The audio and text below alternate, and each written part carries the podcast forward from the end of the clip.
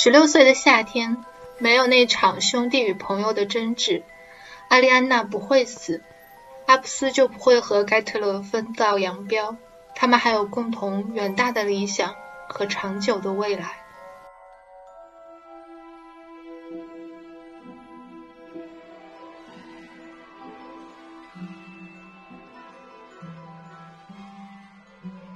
二零一零年的王全胜没有选择跳海自杀，而是转学远离那些歧视他的同学，最终遇到了真爱。二零一九年的李子维没有被谢之奇打死，历尽千难的他和黄宇轩将充满回忆的出租屋买下来，幸福的生活在了一起。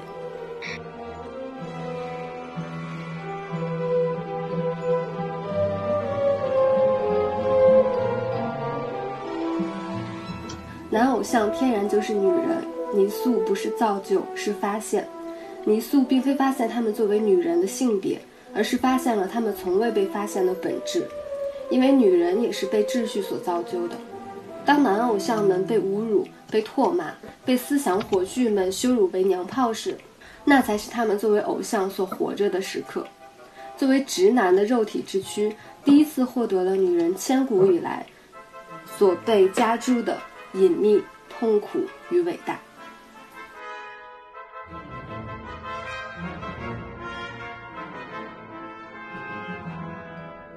大家好，欢迎大家来到第十期的猴猴听游韩电台。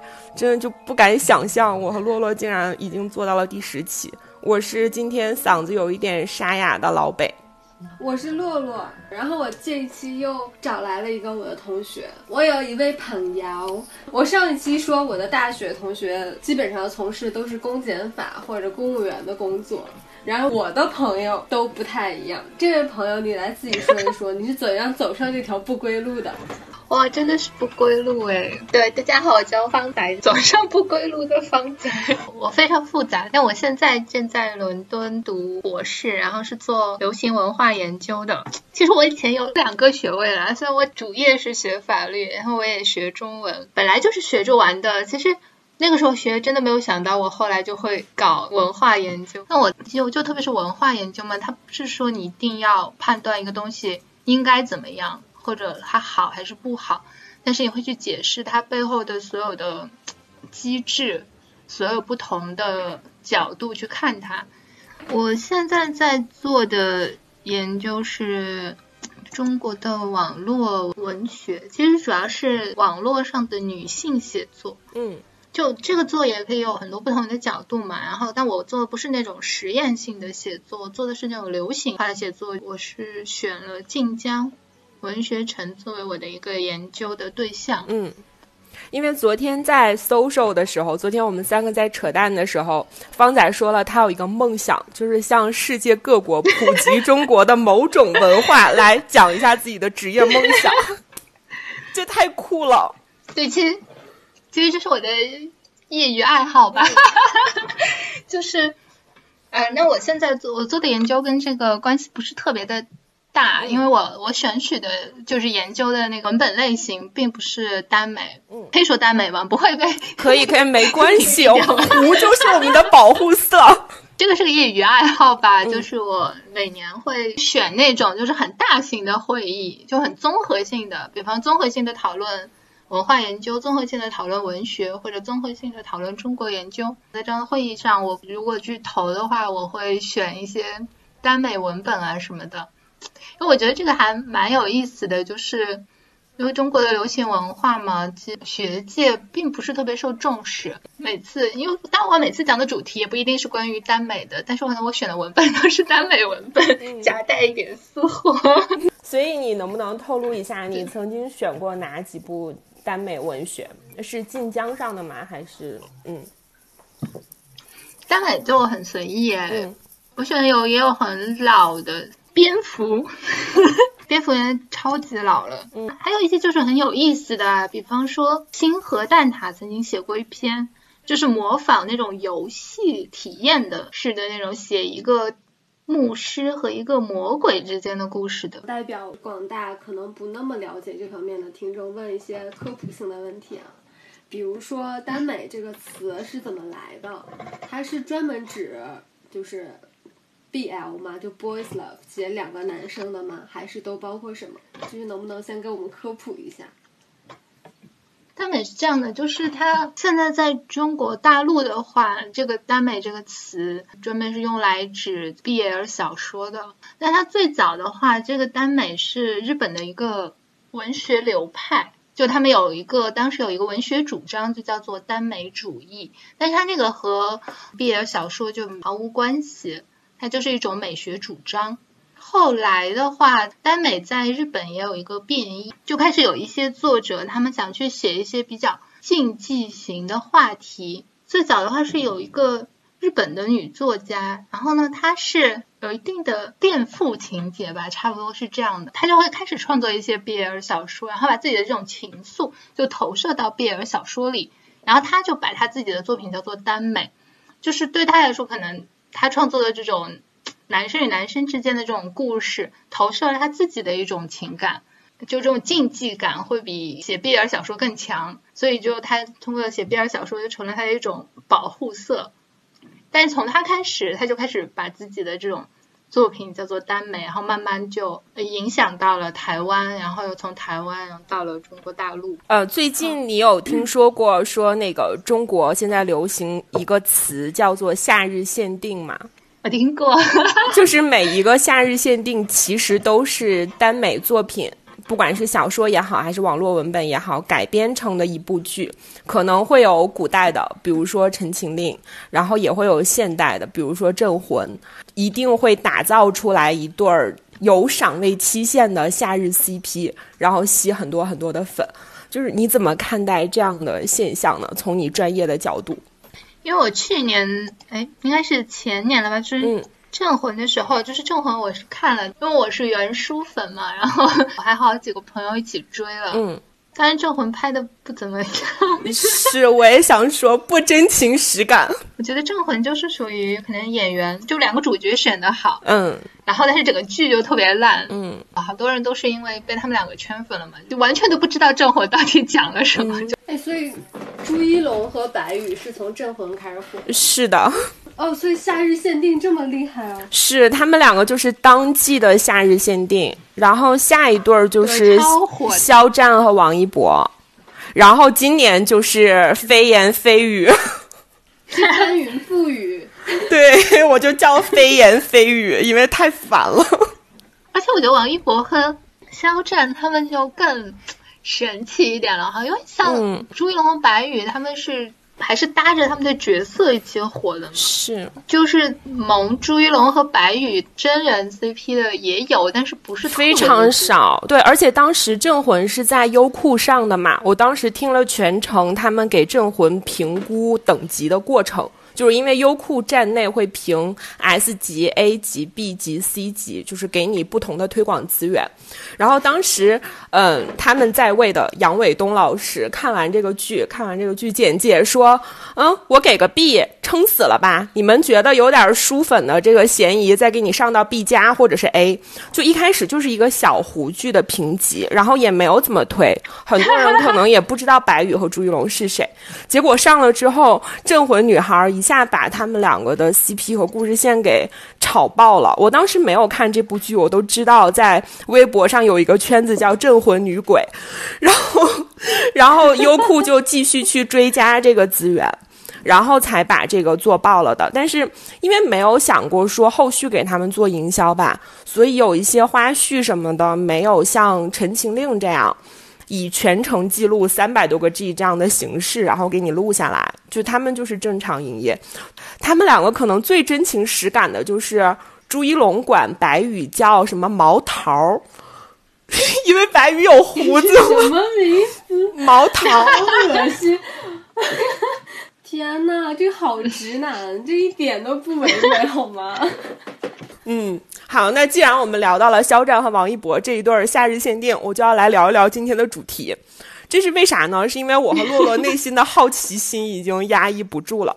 最近大家都知道啊，肖战的粉丝闲着没事儿，没开学，举报了同人文平台凹三。这个凹三的全称，请用伦敦音读一遍：Archive of Our Own。对，对，对，对，非常标准，非常好，非常好。同时呢，他们举报的这个时机特别寸。正好赶到了每年的三月份，我们国家网信办去禁网，所以就直接导致了这一个网站被强，然后很多人都会说自己的粮仓没有了嘛。然后在这件事儿之后，同人文化包括同人文写作开始被很多很多的公众号啊、自媒体人啊、创作者去当做热点跟进，大家所有人都在微博呼吁着创作自由。但是其实我在看他们呼吁创作自由的过程中，我会发现很多人其实对于同人文化、同人写作。包括这个东西的尺度边界应该在哪里，其实不太清楚。然后呢，我和洛洛最近因为磕 CP，所以我们平常也会经常泡在 Lofter 啊，然后 B 站啊，然后包括那个凹三里面，然后去看文、看视频，所以我们才打算聊一期同人文化。嗯，这一期里面我们可能会点评或者是吐槽一下下坠，然后聊一聊。最近比较经典的 RPS 的 CP，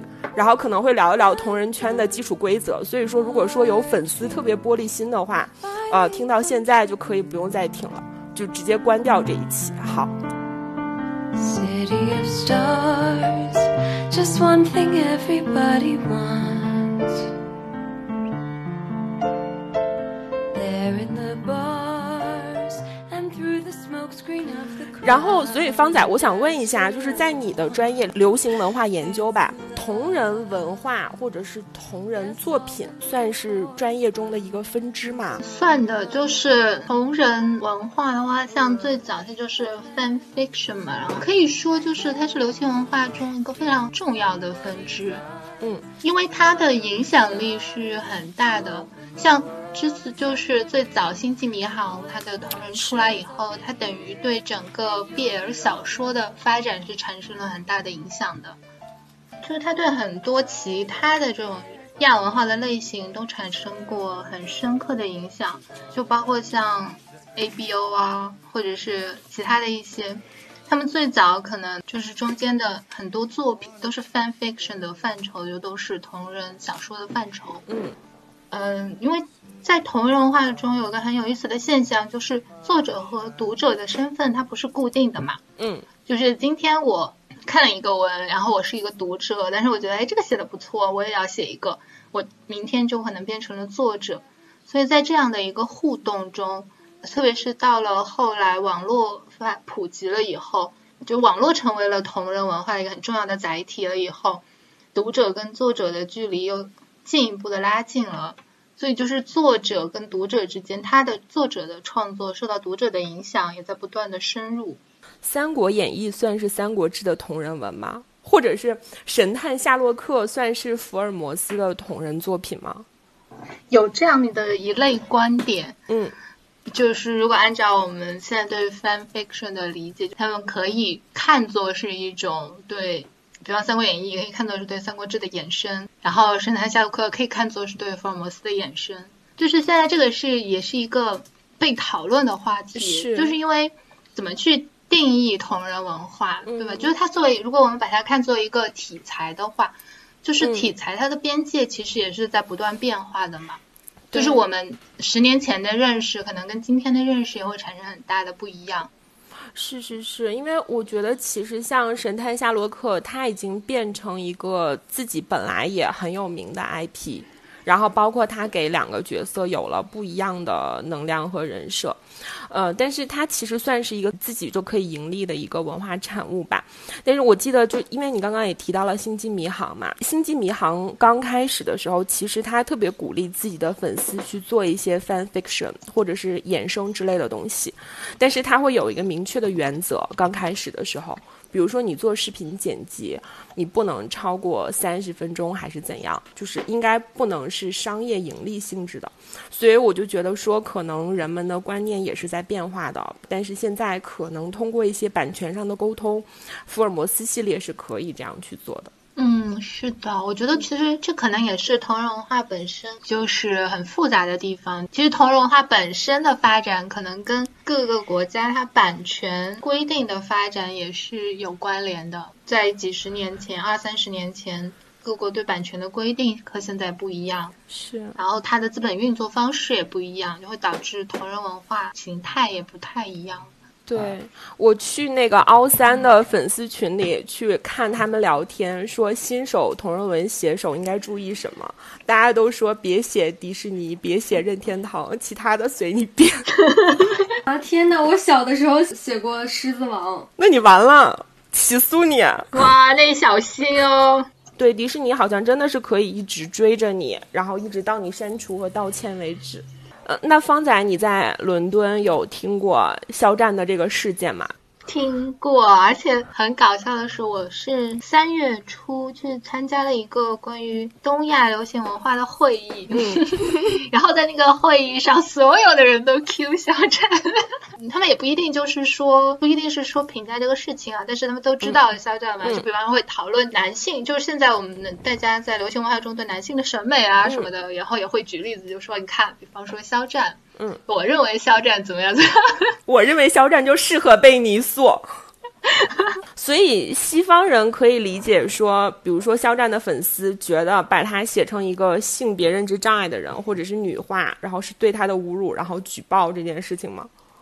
可能对性别认知障碍这个事情，当然了，现在就是在各个国家的讨论也很多嘛。嗯，在整体上就是比较主流的声音。所以，这主流声音对性别认知障碍本身是很就是很支持的一个态度。当然不能说大部分人都支持，但是不支持的声音可能被压抑的比较厉害，所以就是在我们能看到的社交媒体上或者是主流的那种讨论中，对，就不太会说把性别认知障碍和污名化一个艺人联系到一起。因为昨天我发了两个 PDF 给到二位，对吧？这个就是现在已经非常流行的世界名著《下坠》的截止到现在的更新版本，我们来一起讨论一下这部作品。哦，我觉得好好看呀！我熬夜看哎，然后今天白天终于给看完了。今天洛洛隔一会儿就跟我说一下，我靠，这个写的好好啊，然后还给我标出来，你看这段写的多好。对他，他有一些我觉得写的很细腻啊，嗯，而且他有揣测，就是这个人做这个事情的心理动因是什么，然后我就觉得写的是在同人文里算是用心吧。嗯，洛洛先来讲一下这个故事吧。就是故事里面的王一博是一个高中生，不符合现实啊！对，现实他是一个酒漏鱼，对不起各位爱博。然后他在故事中呢考上了一个高中，是在另外一个城市。他的姨妈在那个城市开一个色情按摩店，然后他就住到了他姨妈家。在他姨妈家，他碰到了肖战，但是他一直以为肖战在那里面叫赞赞，他一直以为那是一个姐姐，因为长得非常漂亮。然后他就爱上了这个姐姐，对，但是后来很快就发现说，原来他是一个男的。然后，嗯，他之所以变成一个女孩的样子，是因为他在高中的时候向一个他喜欢的男同学告白，嗯，被那个男生拒绝了，而且拒绝的方式比较残酷，可能就是举报了他，向校领导举报了他。然后，所以这个故事就告诉我们，举报按钮不要随便按。然后，这个对于肖战来说，可能就是一个很大的心结。他就觉得，他之所以遭受到这样的待遇，嗯，就是因为他不是一个女孩，就是因为他是一个男孩，他却爱上另一个男孩，所以他就对自己的性别，对自己的男性性别产生了非常大的心理抗拒。然后从此以后就以女装示人，并且慢慢的就变成了站街女。大概就是这样的一个故事吧。是。我觉得《下坠》这个作品特别打动我的是，第一，里面所有男的都是工具人，就是大家都会说嘛，说王一博的粉丝看了这个才应该举报呢，因为他从头到尾就是一个，是吧？你你们你们两个看完之后没有这种感觉吗？就是从头到尾，他虽然角色很讨喜，但是他其实更多的是一个工具人嘛，有点像直男英雄片里的女角色，对吧？最能让我。就是入戏的一点，就是我其实一开始没看明白他怎么就爱上了他。我觉得他只是精虫上脑呀，对吧？对他只是对他有性冲动，是怎样就从性冲动变成了这种非常强烈的爱？是我有点不太能 get。是，啊，嗯，然后第二个就是，我觉得里面所有的女性，不管是她的姨妈也好，还是里面有一个女性隐者也好，每一个虽然说是个网文形态，可是如果说是深入去挖一下，把这个再深化一下的话，每个人物都是可以折射出来一些东西的。然后这一点我也觉得很好。然后还有一个我印象最深刻的就是，我唯一对王一博这个角色有印象的一个点是，他们两个去看一个。流产的女孩儿，然后那个女孩儿应该是大出血，然后呢，肖战就一直想攒钱做手术嘛，然后想以女生的形态和王一博在一起，然后王一博当时跟他说不用做手术，就我觉得那一点其实也挺好的，就是是互相接受的一个过程吧，嗯，而且从文笔来说，它比我看的其他的网文就不是网文同人文，其实是要好很多的。对，我觉得这个作者写的挺成熟的，就是他的整个文笔啊，然后还有剧情啊什么的，是吧？他除了一个性别认知障碍这种设定以外，嗯，啊，但这个只是一个人物设定嘛，从他的走向和描写来看，就。比起很多其他的小说，尺度要小很多呀。对我不是昨天我发给你们的时候我就说了吗？到了最后两个人最多就是互相 blow job，没有什么其他的东西。这这根本就不算黄文啊，这就算清水文中加一点糖而已。你们刚才说到这个点的时候，我觉得我脑袋上升起了好多个问号。我磕 CP 基本上是以清水文为主的。所以我当时看到的时候，我当时心里就是看下坠的时候，我心里还想着说：“哦，这个车好多呀！哎，这刚第二章就开车呀。”然后结果在你们眼中是一个清水文。对，我觉得这可能这个真的也是每个人可能对清水文是什么，然后什么是开车，什么是清水文，然后什么是大尺度的标准很不一样。嗯，我我看这些比较。比较少，而且是最近因为磕 CP 才看的。我记得很清楚，我小的时候是很就避免自己去看。最早的时候是《灌篮高手》，你们记得吗？就有很多人写流川枫和仙道，他们两个我都很喜欢，但是我当时就抗拒看所有他们的同人系列，就有同人漫画，也有同人文。然后我就是那种有原著情节。就是即便原著写的我不满意，然后没有后续了，我也不愿意相信，就是大家编出来的。对，直到我最近看了这些同人文，我才觉得啊，真香。是因为你最近看的是 RPS 嘛？对，我们先来就是说一下，在今天聊的过程中，可能大家会听到不太懂的一些词吧。比如说刚刚我跟洛洛说的 RPS，就是全称应该是 Real Person Slash，嗯，它指的就是。真人，而且是耽美。同时呢，RPS 的这件事情现在也被很多经纪公司啊、选秀公司啊、艺人公司当做一种同性艺人之间或者是男团的两个成员之间的炒作或者是营销的一个行为。举个例子，黄泉富贵组合，黄明昊和范丞丞啊，嗯，他们两个是黄泉富贵组合。再比如说之前的，就是最近要合体的陶洛。就是黄子韬和鹿晗，嗯，然后呢，在韩国相对来说比较开放。原来 EXO 的时候，每年他们也会发起投票，就是官方的行为的一种投票，就是你更站哪一对 CP，哪一对 CP，哪一对 CP 什么的。嗯，天哪，我好羡慕呀！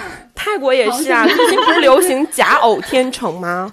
明白。但是现在他们提到我的 CP 都说啊，八百年前就 BE 了，我懂个屁。哼，好。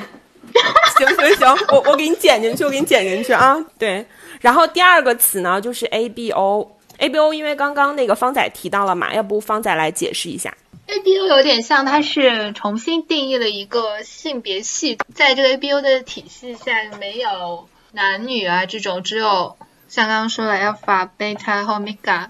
Alpha 是具有交配权的，然后具有交配主动权的。呃，在这样的系统中。阿尔法就是很有攻击性的，然后也是很强。对，就是贝塔是在中间的，然后欧米伽呢就是呃一个承受方，然后就相对来说它比较的在体格上也比较的弱小。比如说孟美岐和吴宣仪，就美岐经常被塑造成 A 的那个角色，就是 alpha 嘛，然后宣仪就经常是 O 的那个角色。呃，然后 O 的角色会释放出来一种一种信息素。哦，对对对对对，这是什么？信息素好像是真的存在的，在生物学上。信息素就是，就刚洛说的，它是在生物学上真的存在的一种。我觉得你就是在 ABO 的这个体系下把它给放大了吧。就像现在也有一种研究，就是你可能在日常生活中碰到有的人就会无端的吸引你，就是你们之间它有一种散发出来的气息，别人闻不到的，但是你可以闻到，又很吸引你。在 ABO 的这个体系中，信息素被放大了。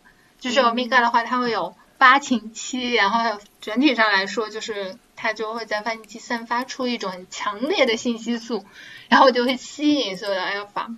然后，嗯，下一个词是 OOC，就是 out of character，就是这个文章中的设定可能和原文或者说和这个真人他的性格设定有出入，不是基于他的真人去写的。做到极端的可能就是只是借用了他的名字，但是他可以重新塑造一个不一样的角色。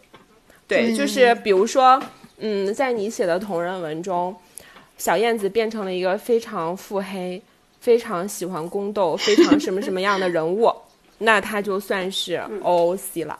然后下一个是 AU 嘛，AU 其实不用太解释，大家都理解是一个平行宇宙的意思，就是同样的角色可能在过着不一样的人生，就是你给它平移到另外的一个时空去。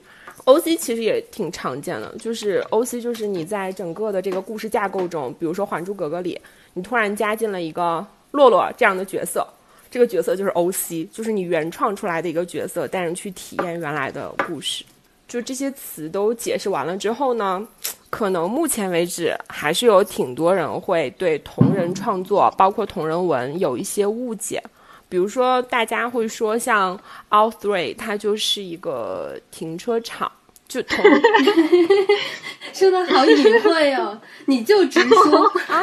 要不那个方仔来给我们讲一下，就是可以以 All Three 或者是其他的同人文这样的网站为例，就是其实它是不只有车的，对吧？对啊，就同人文是一个很大的概念吧，就是里面应该理论上是什么都有，嗯，也有甚至没有感情戏的同人文，硬汉文吗？散文吗？还是论文呢？诗歌？就或者就是他事业向，对这个配角在文章中写的很少，然后。但我是配角的粉丝，我就会写一个关于配角如何成长，然后事业后来怎么辉煌，就很多类型吧。像刚刚我们也聊到有很多清水的同人文啊，只有一点情愫啊，甚至可能有的是只有爱，都没有挑明的感情戏。同人文太多样了，而且也并不只是耽美啊，也有很多，也有 GL 啊，或者是也有就是 BG 啊，嗯，对，Boys and Girls，还有。当然，尺度更大的。但是其实，嗯，怎么说呢？我今天特意去看了一眼 All All Three 上面的那个标签，嗯，就是它的热门 tag 里面，跟色情网站的热门标签有非常大的重合。嗯，就是我觉得不可否认，说算是色情描写或者色情的一些情节，嗯，在这一类的文学中占挺大的一个比例，或者说比较重要的一个比例。我当时刚开始因为课博君一笑开始去奥三看文章的时候，我朋友就跟我说，如果说这个文章的 tag 上面有双双性、三人。甚至是什么恋童受教，你就千万不要点，你绝对承受不住。但是确实它是有的，只不过比例非常非常少。对，然后它也会明确标明 BDSM 嘛。我觉得这种就给我和洛洛这样，可能我们只是喜欢看一点点小车这样的文章的人，提供了很多提前预防的可能性吧。那他如果让我提前去勾选，我就会觉得比较安全。啊，我就是说，我觉得其实你磕不同的 CP，CP 的不同也会导致它可能产生出来的同人文的差异会非常的大。嗯，就比方说早期的像《灌篮高手》的同人，嗯，它就是清水文非常非常非常多，就是你要找开一个小车的都很难找，更不要说 BDSM 了。对，但是我觉得博君一笑可能相对来说会开车的文多一点，也跟他。就是《陈情令》本身它是耽美改编有关系，嗯，因为它拍出来以后，它可能把原著小说里面很多有那种感情张力、性张力的部分都删掉了，所以这也会导致更多的粉丝有这种冲动来补补充就被删掉的这个部分。是因为《陈情令》本身它是有一些开车的情节的，比如说蓝忘机的那个碧晨就是有一些特殊作用的，但是电视剧里面肯定不能演嘛。碧晨是什么呀？是一把剑，你自己理解吧。啊，可是我觉得每一个剧组的演员都知道，因为他们经常在拿剑出鞘，然后又收剑回去的时候，就有莫名其妙的笑容。我觉得这个笑容应该是。看过原著才会知道这个是怎么回事。嗯，对，嗯，就是那种你懂的对对对对，就是你懂的，你懂的，是。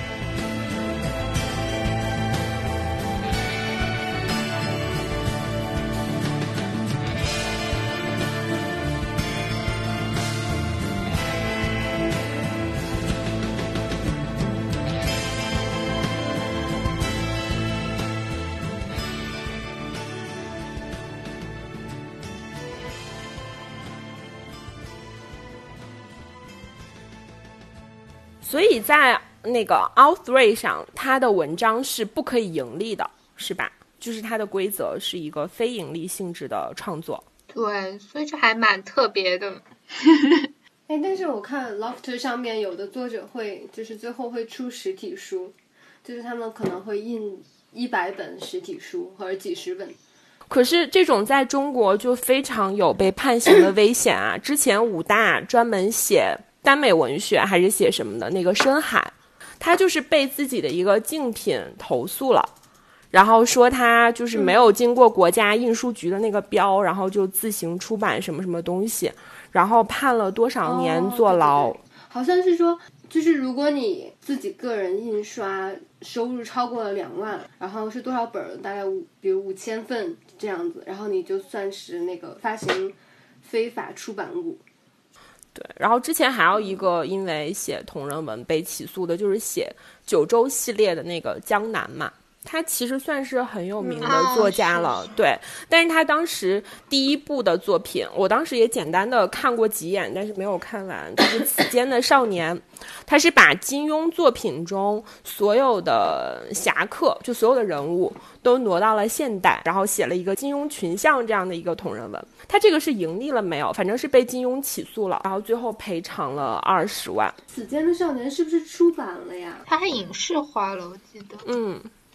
因为这个可能也涉及到，就是就是怎么去看抄袭啊，或者说怎么去看侵权这个事情，就是像不同的案子，可能不同的法官判他都会不一样。就是用人物的设定是不是一种抄袭？因为人物的设定就包括很多嘛，人物的名字，还有人物的个性、人物的经历什么。同人文本身的话，它有一种号召效应，我自己写一个原创或写一个博君一笑同人，可能吸粉的程度就是不一样的。嗯，嗯基于原作的人设和基础之上做的内容上的延展和续写，又非盈利的话，在国外来说接受程度还挺高的。因为之前我看过一场医美和法沙，就是演《X 战警》里面的那个万磁王和 X 教授，就是年轻的时候的两个演员，他们两个在做直播的时候就会声情并茂的朗读粉丝写的两个人之间的小黄文。就是媚粉媚的非常的开心，我希望博君一笑有一天也能这样。你们看的第一部同人作品是啥？我看的是你们说的《灌篮高手》，就是我当时特别傻，我以为这是一个续集，就是我真的以为仙道和流川枫在很多年之后在一起了。然后我最早看的也是《灌篮高手》同，你是多大的时候看的呀？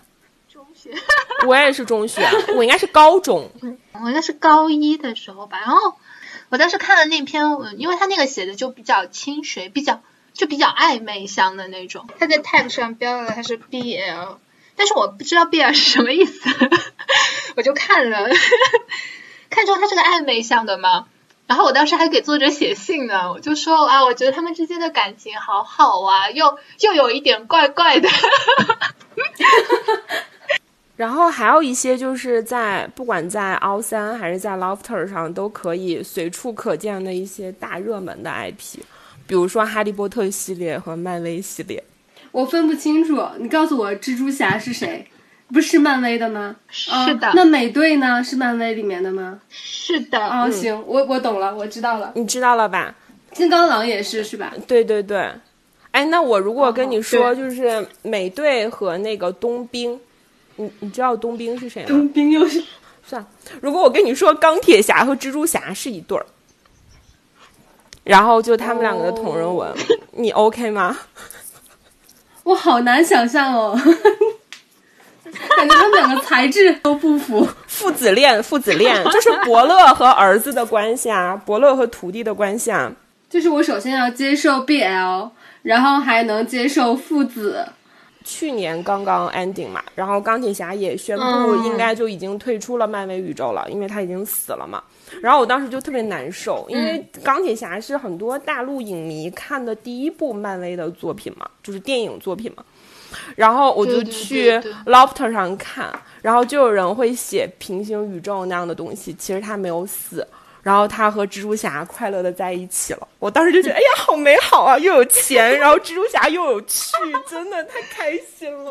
嗯，对。然后寡姐就是那个黑寡妇，很多人也会写黑寡妇和那个鹰眼嘛。嗯，我喜欢黑寡妇和绿巨人。哦，我也萌这一对儿。是是是，我觉得他和绿巨人在一起一定很开心。对，黑寡妇是唯一一个能控制绿巨人的人嘛。就是它可以让他暂时神志清醒一点。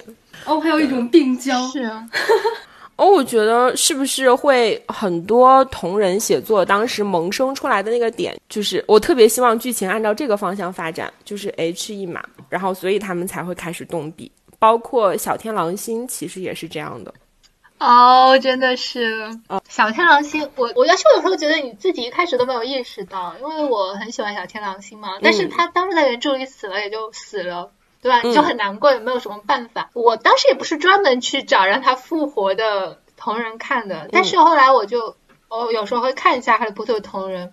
我当时就看到有一篇，就是小天狼星没有在那个第三部结尾，他把第三部的结尾给改了。彼得作为老鼠，他没有跑掉，然后小天狼星就回来了嘛，洗刷了自己的冤屈就回来了。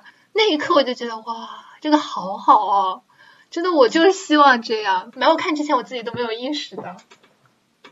我当时看到那个书里面的描写，就是中文版是小天狼星从那个幕布掉下去了嘛，他掉下去了，你不知道他的尸体最后是什么样的。但是通过这个镜片上没有再出现小天狼星，或者是种种行为，你都会知道他死了。然后我当时心里想，赫敏不是有那个沙漏吗？他转几下不就行了吗？对啊，对吧？就很多道具。然后我觉得 J.K. 罗琳特别妙的一点是，他同人他自己有很多东西是粉丝之间的。就是推测嘛，比如说大家都会觉得邓布利多和那个对格林德沃是一对儿嘛，那个裘德洛演的和德普演的那个是一对儿，他们有一段爱情戏，在电影里面没有这么直接的表现，然后就会有粉丝去锤，然后直接问罗琳，罗琳说对呀，他们就是爱情，我就觉得太牛逼了。我觉得就是因为很多人对哈利波特之前的故事都有一点点意难平，所以说他才写了神奇动物在哪里嘛，就是把自己给同人了，但是也也也可以啊。而且我觉得邓布利多跟格林德沃也是一种夏日限定，就是在原著里面一起过一个夏天，然后就翻脸了。对，哇，那你这么一说的话，真的所有 CP 都是夏日限定。哦，我想起了我昨天跟你说的，就是我的那个 CP 里面，其中一个人在采访的时候说，六点适合干嘛？嗯，六点适合恋爱呀。所以说他们是时间限定是吗？每天六点。但是其实，在国国外其实不会那么去做艺人的营销吧？国国外也没有那种男团的概念。更多还是这个作品没有流量的概念。对对对，虚构作品足够成功，然后大家以作品的角度去写，比如说漫威啊、哈利波特啊这种，然后还有人写悲惨世界什么的。然后，但是在国内真的是这个被很大范围的用到流量艺人的身上，男艺人、女艺人其实都有。然后最近我和洛洛在追一个豆瓣知名小组，豆瓣拉踩组里面每天在更新的一个同人文。然后这个同人文非常的妙，它相当于是共同创作的一个东西，然后有点像乙一写的《七个房间》那种文风。呃，我大概讲一下这个文呢，它是几个写手联合一起写的，他把现在红的这些 CP 全部放到了一起，就是这是一个奇怪的房间。嗯，第一对 CP 呢就是博君一笑，耶！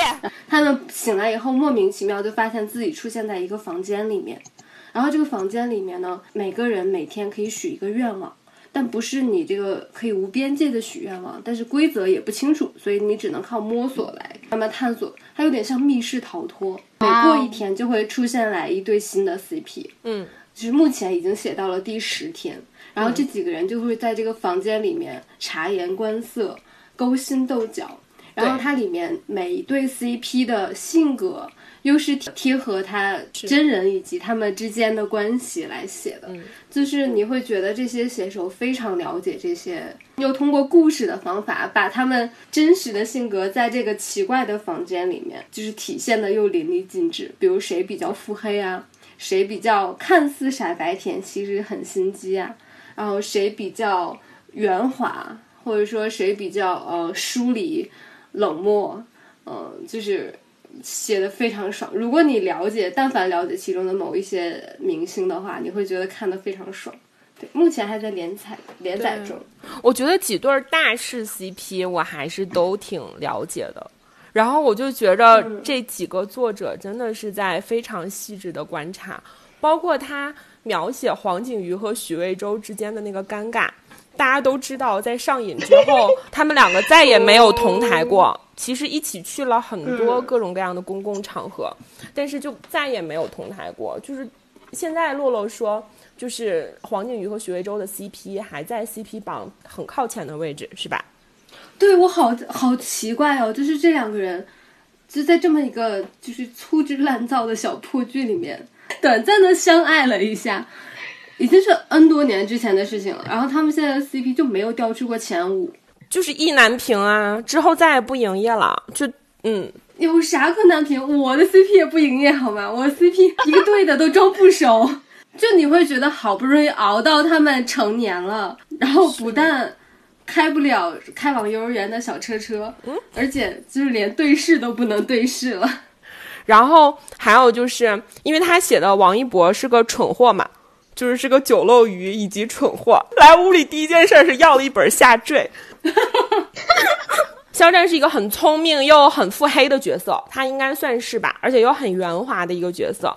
然后呢，里面有一个就是王一博，其实心里一直讨厌肖战，因为他觉得肖战利用完了自己，或者是两个人相互利用完了，就再也没有任何关系了嘛。咱们两个又是竞品，对吧？然后。有一个 点就是不磕 CP 绝对不会知道的一个点，他要了一个摩托车厂，然后当他自己在摩托车厂边上坐着的时候，他看到了肖战，脑子里想到了他二十一岁生日的时候，肖战对他说：“狗仔仔生日快乐。”那几个人都真的是科科学家，推荐给大家，一定推荐给大家。嗯，这个作品是非常厉害的。然后另外想推荐的一部作品是最近我在追的，他写的就更。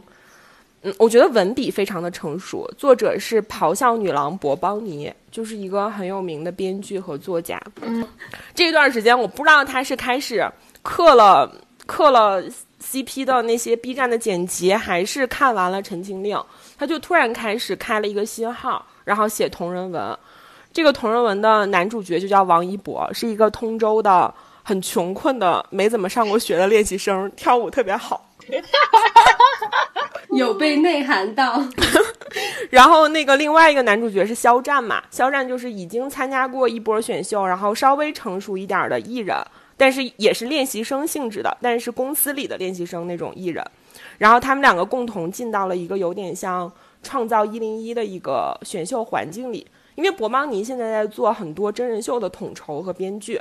所以我觉得这个他写起来非常的成熟和得心应手。这个小说的名字叫《无尽夏》，就是你看博邦尼的微博里面就可以去找到这个号，然后他每次都会更新在里面。你不推荐一下凯源有什么好看的吗？你推荐一下病娇文学呀、你把人家 CP 的名字曝光了。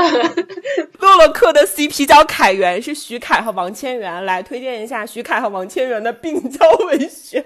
我不想想象，我觉得太恶心了。好吧，好吧，那我我对我喜欢凯源嘛，然后，哎，我要我要大力推广一下凯源的 CP。就我给我跟方仔安利的时候，我就跟他说，我说唯娱乐圈唯一一个不不用营业胜似营业的，就是我的 CP。行行行，我的 CP 人物设定独一无二，就非常玛丽苏，就是从你籍籍无名，我就陪伴着你，一直到我们走上顶流。你去出国读书，我来赚钱养你。哦，文我不想推荐，就是哦，我要讲一讲。我看了好多他们的同人文，就是有很多都是从那种一四年、一五年开始写的嘛。然后那个时候他们都未成年，所以基本上都挺清水的，就是很纯、很校园，就是那种互相守护的感觉。或者有些就真的是竹马情，都不不一定是爱情，可能有一些暧昧吧。嗯，然后就看着看着就看到了现在写的一些新闻，就开始有开往幼儿园的小车车。当然，大家都会因为知道说追这对 CP 的人可能就很多妈粉，所以他们都会在开头就标明说有没有车，什么级别的车。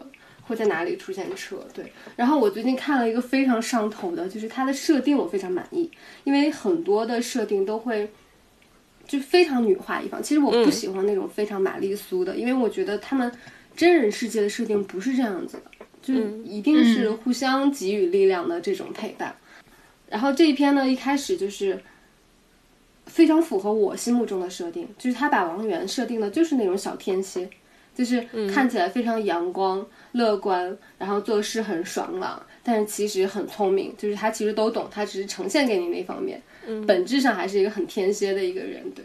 然后相反，王俊凯可能看上去是沉默寡言，不太会说话，不太爱说话，但是他，嗯，他是因为他的家庭原因，他家庭比较复杂，妈妈有精神的疾病，嗯，然后所以就是比较穷苦的那种，所以一直是班上那种努力学习但是沉默寡言的人，等于是一个这样的一个设定，所以一开始我觉得还挺新鲜的，而且这个作者他好像是学心理学的，所以他有认真的去做，就是他得的这种精神疾病方面的功课，把他的每一个行为的心理动因都刻画的非常好，就是他们不是那种常见的 Lofter 上面的小学鸡文笔，就是只是甜啊就可以了。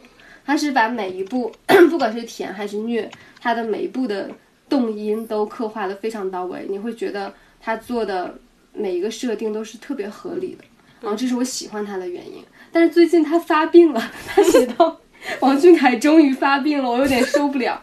就他的车开的太猛了，猛到什么地步？就是已经不能发文字了，每一次都发的是图，有的时候图发出来都秒删。然后我每天看那个的时候，我的心都特别纠结。我觉得这是头一次我看看车能看到觉得怎么这么可怕呀？感觉是在坐惊悚列车，就很虐的那种。我还蛮想看的。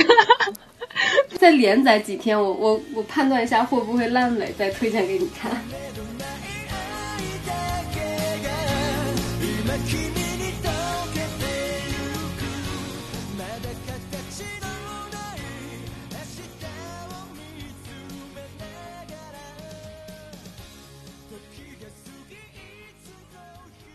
可以有一个机会，跟太太说动笔帮我写个啥？你们最希望太太能动笔帮你们写什么呀？我希望我自己能写。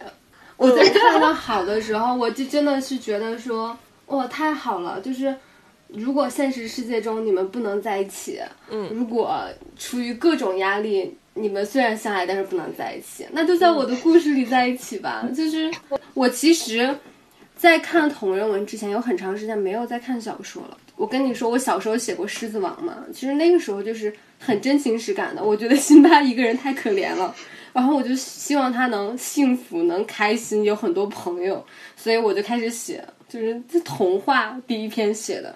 对，然后那个时候就特别开心。我记得我那时候才上初中，我可以熬夜写一一整晚，然后早上去上学拿给同学看，然后把同学看哭了，我就觉得非常有成就感。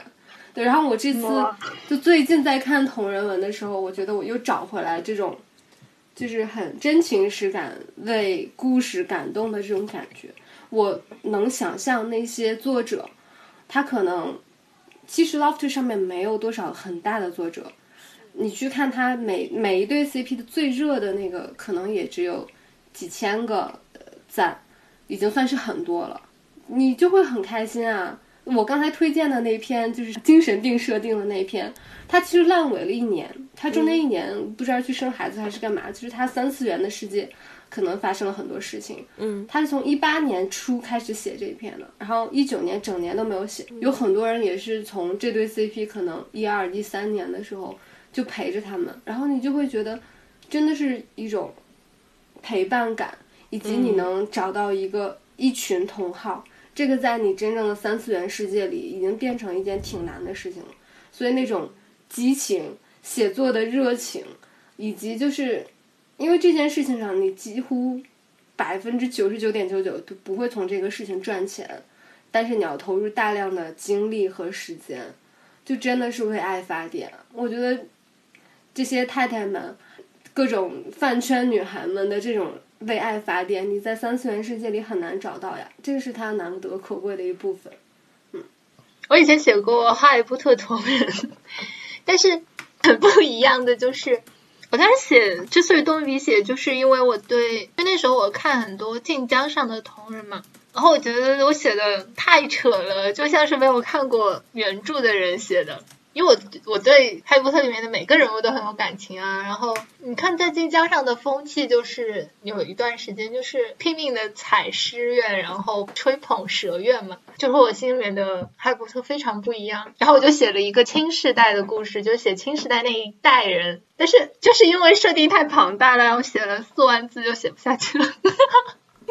我最近在跟洛洛说，我之前就包括现在会做很多平台类的节目类的东西嘛。目前为止，因为女性的消费力太强了，然后女性的群体又是所有的网络节目、综艺节目的主受众群体，所以很多平台都会提出来“她综艺”这样的一个概念，就是女性向的综艺嘛。可是平台的制片人也好，或者是导演本身都会对这件事儿产生各种各样的偏差，好像把所有女性聚在一起，大家想看的就是类似于像《花儿与少年》啊，或者是女生之间勾心斗角啊，非常 drama 的那些事情啊，要不就是像我家那闺女里面催婚、催生。然后家长看看怎么帮女儿相亲这样的东西，然后呢，前几天我跟洛洛说，是因为湖南卫视要做一个超韩国的节目，那个节目叫呃姐姐们的 slam dunk，就是灌篮高手的那个词。然后他是把一堆大龄女艺人聚到一起，让他们重新接受培训，然后以女团的形式出道。然后湖南卫视就要抄这样的一个节目，然后上面写了一堆完全不靠谱的，但是又很有争议的人，比如说杨幂，然后比如说张子萱，嗯，然后宋茜、王鸥，就是类似于这样的。但是我是觉得他们只是想把这些人用话题和噱头引到一起，但是节目拍出来，呃，再加上这个团队就是一个直男癌团队，他应该不会做出来那种女 生非常想看的那样的东西嘛。然后我就跟洛洛说，我一定要在节目上之前先写。就是从吐槽节目组开始，然后到这些女生的，比如说杨幂，或者是王鸥，她们本来的角色是什么样的这样的一个东西，而其实就有点像投射到现实中的一个同人文吧。但我也不知道能不能写成啊，现在写了能有五六千字。就是有一种他综艺啊，不知道是什么样的人在做这种 他综艺。我打开我家那闺女新的一集，本来人家王鸥的生活自己过得挺好的，是吧？然后非得给他的一个一个工作人员都贴上单身的标签。然后李维嘉在现场就跟王鸥说：“哎，你现场帮你的那个 A 员工征一下婚吧，说一下他的优点。”然后王鸥挺好的，王鸥说他执行能力强，有逻辑，然后聪明，就这样的事业上的优点嘛。然后李维嘉说：“这不是能吸引异性的点。”我当时就非常的想吐槽，凭什么要这么来写啊？嗯，对，就是这样的。而且我觉得很奇怪，就明明芒果台这段可以不播，嗯一堆 gay 啊，一堆 lesbian，为什么他们同理心这么差？他们愧对生而为 gay 呀、那个那个谁，那个吴昕之前咱俩吐槽的那个综艺叫啥来着？你怎么这么哎？我怎么这么好看？你怎么这么好看？是吧？就改造超粉熊救兵的那个，嗯，他们共同点就是，我作为女性观众本来很欣赏的那些嗯女嘉宾身上的特质，在他们嘴里完全就是，就是哎呦你怎么这样啊？我可得让你改改。对，我就越看就会怀疑人生，而且我当时看你刚才说那集《我家那闺女》，就是王鸥的那一集，嗯，她不是在吃晚吃饭还是收拾东西的时候就嗯突然哭了嘛？嗯，就她就其实 可能就是突然间的脆弱之类的。是，然后弹幕里就有很多人说，你看吧，还是什么很孤单、很可怜，哦，对什，么大龄女青年都怎样怎样。我当时觉得，哇、我好气啊！然后抬手就把那个弹幕举报了。这这是我们下一期的选题，就是我们要吐槽一下他综艺，就是从最近的女团节目和哦那你把种女性的节目开始。嗯，不要，就是留个引子。嗯，